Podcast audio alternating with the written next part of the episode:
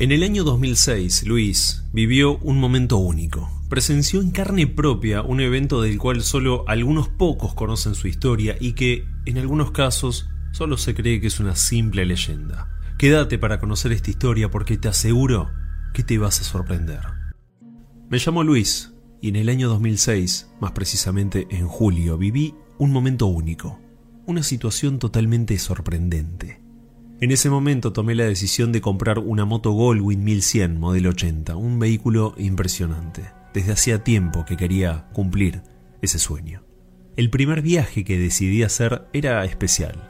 Me iba a ir a visitar a una gran amiga que vive en Garré, provincia de Buenos Aires, muy cerca de Trenquelauquen. Tenía todo definido y preparado, y un viernes a la mañana intenté salir, pero lamentablemente algo me demoró. La batería tenía una falla, por lo cual, para evitar problemas durante el viaje, compré una nueva, la cambié y un poco más tarde salí de todas formas. El viaje había comenzado. Yendo por la ruta 5, frené en 9 de julio para cargar nafta y tomar un café, y en ese momento fue que uno de los playeros se acercó a charlar un poco sobre la moto, porque recuerdo que tenía una igual pero 125. Pero como era bastante tarde y no quería que me agarre la noche, corté la conversación y seguí viaje. Mi idea era llegar a 30 de agosto, donde me iba a hospedar, y al día siguiente visitar a mi amiga en Garré.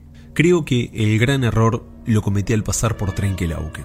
Pasé por la estación de servicio y continué sin parar. Me confié. La moto no estaba en reserva, así que calculé que llegaba perfecto. Tomé la ruta 33 y acá es donde todo comenzó a complicarse. Lo primero es que hacía tiempo que no andaba por la zona, por lo cual no tenía muy en claro dónde estaba la salida para 30 de agosto.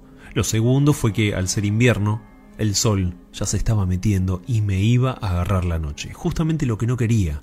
Pero bueno, no había mucha solución y tenía que seguir un trecho más. Unos minutos más tarde la moto empieza a tironear en señal que estaba quedándose sin nafta. Lo primero que pensé en ese momento fue que había calculado perfectamente bien el consumo, así que bajé la mano para girar la canilla y ponerla en reserva, pero la sorpresa me dejó helado. Ya estaba abierta, por lo cual la moto estaba a punto de apagarse porque no había más nafta en el circuito. Verdaderamente no entendía qué había pasado, pero la realidad era esa y no sabía qué iba a hacer en el medio de la ruta, a unos cuantos kilómetros de mi destino.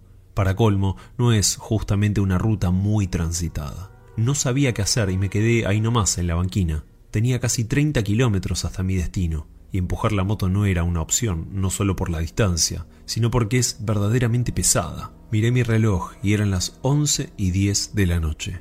En ese preciso momento es que pasó algo único y sin una explicación razonable. Veo una luz que se está acercando. Venía por la ruta, pero salió de la nada. Pensé que tal vez venía de algún camino lateral de estos que entran a alguna estancia o paraje. Tampoco veía qué era. En ese momento pensé que era un auto al que le funcionaba solo una luz, pero me equivoqué por completo.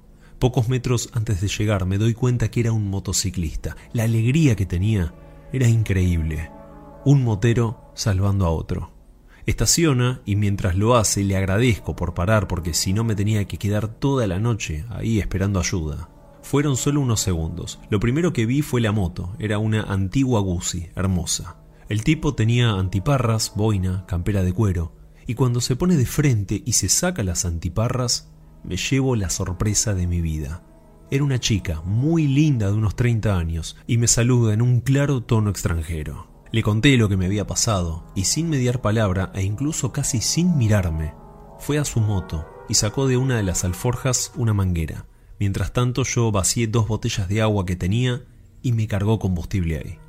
Me dijo que me quede tranquilo que con eso llegaba perfecto hasta 30 de agosto. Le agradecí muchas veces, le pregunté su nombre y le quise incluso pagar la nafta. Realmente me había salvado. Lo único que hizo fue mirarme por dos segundos y decirme en tono francés, creo yo, cuídate, dejando en claro que no quería nada a cambio por la ayuda. Se subió a su moto y se perdió entre la bruma que había en la ruta. Parecía una imagen de película, te aseguro. No sabía quién era, por qué estaba ahí, por qué frenó, ya que en ningún momento la paré o hice señas. Fue como si ella viniera a mí, sabiendo que estaba en problemas. Al rato cargué nafta, arranqué la moto y salí para 30 de agosto. Por suerte y más allá de la hora, me recibieron sin problemas en un alojamiento de la calle General Paz. A la mañana siguiente me despierto, fui a la confitería del hotel a desayunar y cuando el mozo viene a la mesa me pregunta si había tenido un buen viaje, ya que había llegado tarde al hotel. Entonces le conté todo, que me quedé sin nafta por un error, pero que, aunque no lo crean, me había salvado una rubia hermosa que apareció de la nada con una antigua Guzzi. El mozo se quedó mirándome en silencio y asombrado. Le pregunté qué pasaba y ahí se acercó el otro compañero que estaba atrás de la barra. Se miran entre los dos con una leve sonrisa. Les pregunto otra vez qué pasaba y uno de ellos me responde, fue la viuda, mientras que el otro repite lo mismo. Flaco, viste a la viuda. Charlamos unos minutos más y estas dos personas me cuentan una historia que algunos conocen por la zona.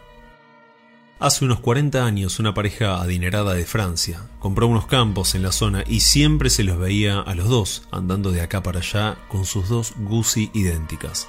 Él se llamaba Emily y ella François. La historia cuenta que una noche, con mucha niebla, Emily volviendo de Trenquelauquen tuvo un desperfecto con la moto y un camión lo atropelló por accidente matándolo. François, inmersa en pura tristeza, entró en una depresión muy fuerte, se encerró en su casa y jamás volvió a salir. Algunos conocidos intentaron ayudarla, pero se rehusaba fuertemente. Un día, así como así, ella y su moto desaparecieron y jamás volvieron a verla. Parte de su familia de Francia vino a la Argentina, se abrió incluso una investigación para buscarla, pero no hubo éxito.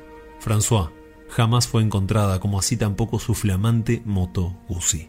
A los pocos años, personas lugareñas aseguraban escuchar cada tanto la moto a la distancia, aunque nunca podían verla, y la leyenda, año tras año, se fue nutriendo de algunos testimonios como el mío, donde motociclistas aseguraban haber recibido la ayuda de una linda chica, de tono extranjero, rubia, y en una moto Guzzi muy particular.